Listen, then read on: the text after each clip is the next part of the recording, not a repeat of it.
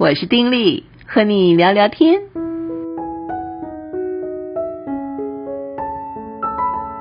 嗨，朋友您好，我是丁力。很久很久以前啊，我曾经看过一篇文章，就是一篇短篇小说《因果关系》。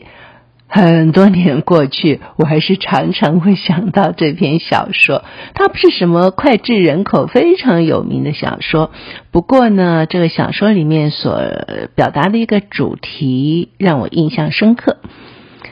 这个小说的主角呢，是一个非常杰出、非常独立的一个女子。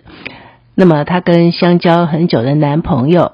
在一次口角之后呢，就冷战。我想这很多人都有的经验哦，跟自己的这个呃男女朋友啊，这个闹得不开心，不开心怎么办呢？冷战啊，反正呢，谁也不理谁，而且谁也不让谁，谁也不想做那第一个开口说话的人，好像这样一做就认输了，对不对？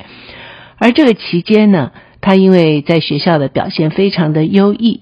所以就引起国外大企业公司对他就产生了兴趣，希望延揽他毕业之后就加入他们的企业，打电话跟他联络，表明说希望很快的跟他见面，但是呢，要请他呀先填一些问卷，然后就寄给他一大堆各式各样的问卷表格，多的连大公事包都容不下。你要知道，这是我很久很久以前看的，所以那时候啊还没有网络呢。现在不需要，对不对？是你网络寄给你，然后你一点开，天哪，要填那么多的表格，我们一定有这种经验，对不对？好，那时候更不得了，是非常非常厚的表格，大公事包都容不下的那么多。他呢，看到那些表格，就把那些表格啊一股脑。全部的丢到炉子里面烧掉了，因为觉得说，为什么你要用我？可是要我填那么多那么多的表格啊！可是没有想到，他这么做反而赢得了公司人事主管的青睐，即刻就邀他面谈，而且说明说啊，他们正需要像他这样子有能力、有果断性的人，这也是很有趣的一件事啊。那照理说呢，他就应该欣然上任啊，觉得说哇，实在是这个运气太好了，怎么这样做呢？反而得到了公司的青睐，就轻轻松松有一份工作啊。照理说应该是这样子的反应，对不对？不，他拒绝了。为什么呢？原因是他不想被人操纵，也不想牵扯进这种事情里面，所以他拒绝之后，走出了那家大公司。就独自走在街上，就突然发现，哎呀，自己在不经意之间啊，突破了因果的必然关系。怎么说呢？公司的人事主管是种下了因，而且期待果，对不对？哎，我这样子，你这样对我，我就要用你，那你应该很感激，你就一定会答应。可是呢，他没有让这个公司得到必然应得的果。因为他知道，只有万物之灵的人才可能突破无意识的机械化的因果关系，得到一种崭新的自由。就是说，哎呀，我不是因为好像占到了便宜，你要我怎么样，我就欣然就往。可是事实上，我是掉进了你设的那个洞里面。我不要，我要多思考一下。我一定要走在你所设的这个因果关系里吗？而由这个领悟里面呢，诶，他就想到说，他跟他的这个男朋友啊分手，也是在因果律下的一个必然反应。哎，其中一个人生气了，另外一个人呢就一定要还以颜色啊，从不例外。而事实上呢，除了这样子的刺激跟必然的反应之外，这种因果关系之外，应该有其他的方法可以做嘛？未必一定要限于这种因果关系嘛？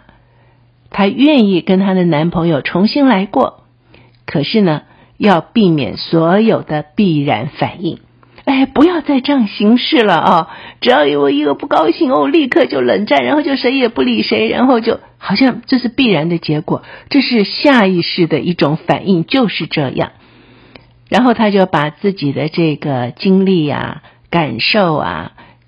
决定跟这个男朋友分享。那想当然啦，这个男朋友听了之后就很感动啊，立刻把抱在怀里亲了她，而且说了一句说：“哎呀，我真的好爱你啊！”哇，这又是一个必然的因果关系，对不对？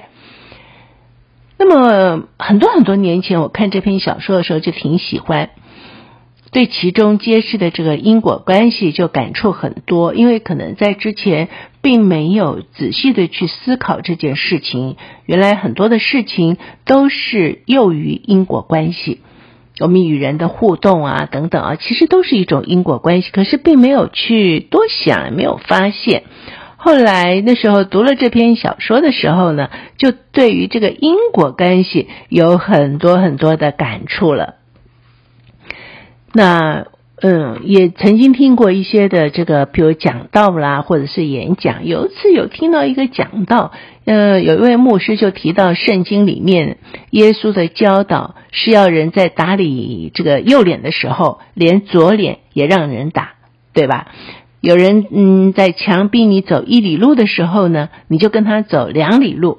我想，可能很多朋友不管是不是基督徒，或许都听过，至少打右脸你要左脸 让人家打，这个可能都听过啊。但是那时候那个牧师就说啊，一般人啊打人耳光的时候都是出右手打左脸。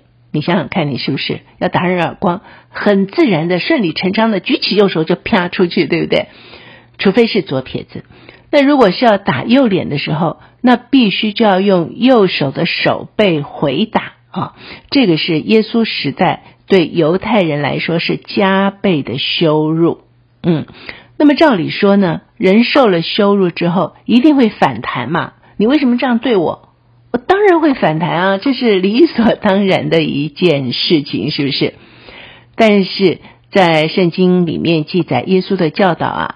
不仅是不要人反弹，反而是要人啊把左脸再让人打。而另外呢，当时犹太地在罗马人的手中，它是被罗马人统治的。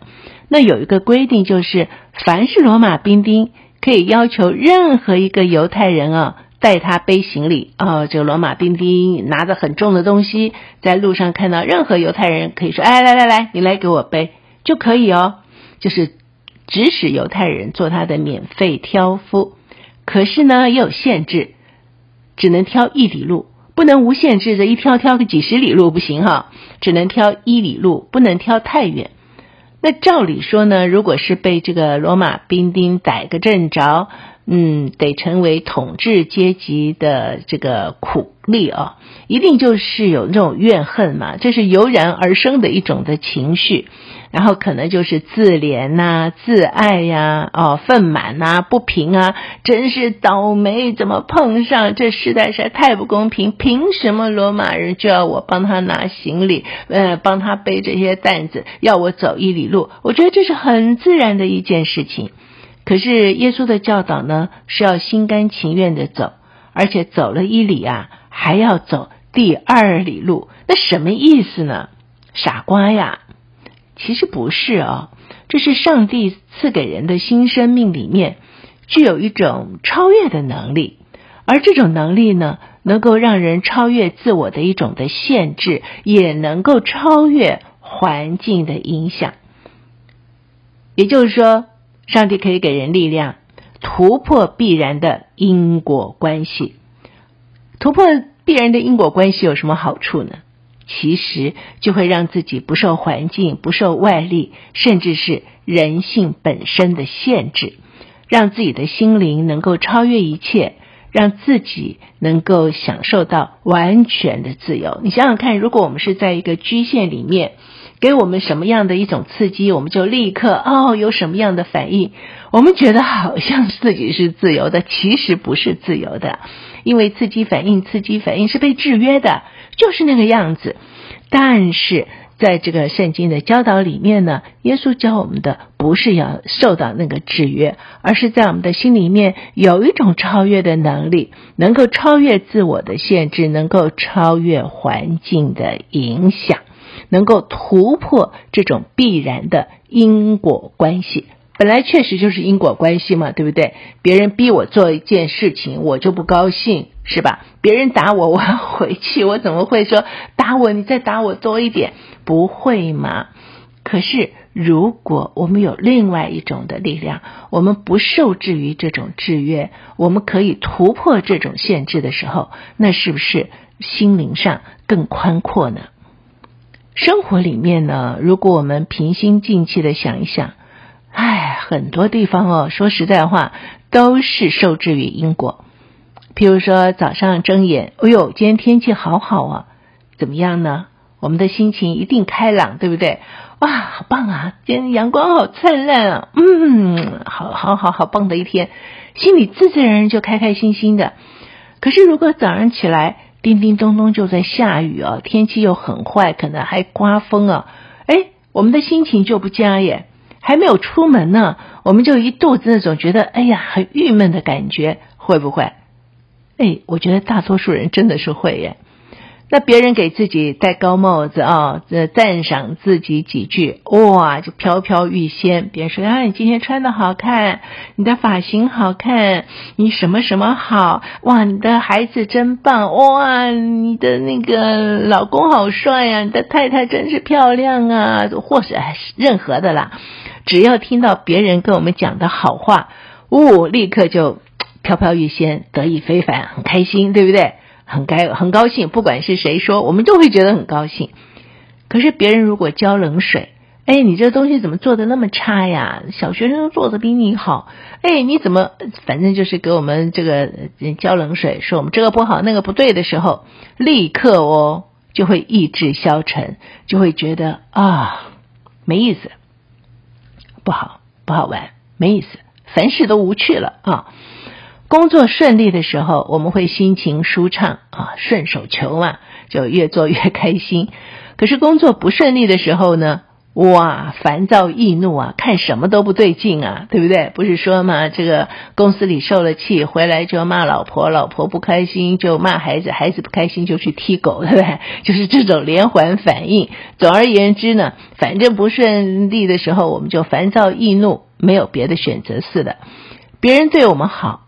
我们就对他好啊，觉得这是礼尚往来，理当如此。别人如果对我们坏呢，诶，我们就好不起来呀，对不对？我们就觉得说，凭什么你这样对我，那我也不要对你啊。真的常常就是这样子，种种的生活小节，其实想一想，我们都受制于因果律。我们甚至哦，觉得就是这这就是习以为常的事情。不觉得要突破，为什么要突破？本来就是这个样子嘛，也从来不会想说，身为一个有自由选择权的人，要怎么样善用自己的权利。我们是一个真正的拥有自由选择权的人，那么我们就不需要受制于任何的这种因果律，也就是刺激反应的这种制约，我们可以自由的去突破那层的限制。小说里的那个主角呢，那个杰出的女性啊，女孩子其实就是领悟到了这一点，也可以说是顿悟到了这一点，所以她才试图用自己的力量去反抗自己生活里面可能遇到的因果反应。那当然了，说实在话，她能够坚持多久，我也不知道，这是篇小说嘛。可是呢，在揭示真理的圣经里面，却明明白白地告诉我们说，造天地的那一位。也给了我们超越的能力，只要我们愿意去支取，它就能够无限量的供给。问题就是我们有没有自省啊，或者说自己发现自己有这个需要，而愿意诚心的去支取这种力量呢？真的是这样子哦，我觉得在生活里面。常常受制于这种因果，尤其是人与人之间的关系啊。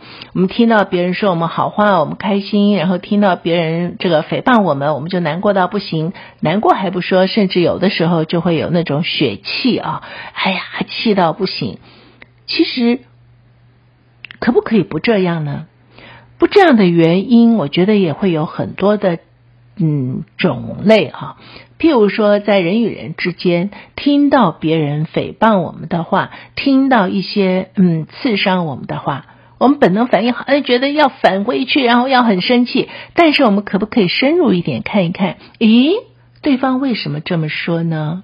然后呢，能够更理解的去理解对方身上的某些的故事，能够理解对方所以成为他今天这个样子背后的一些的因素。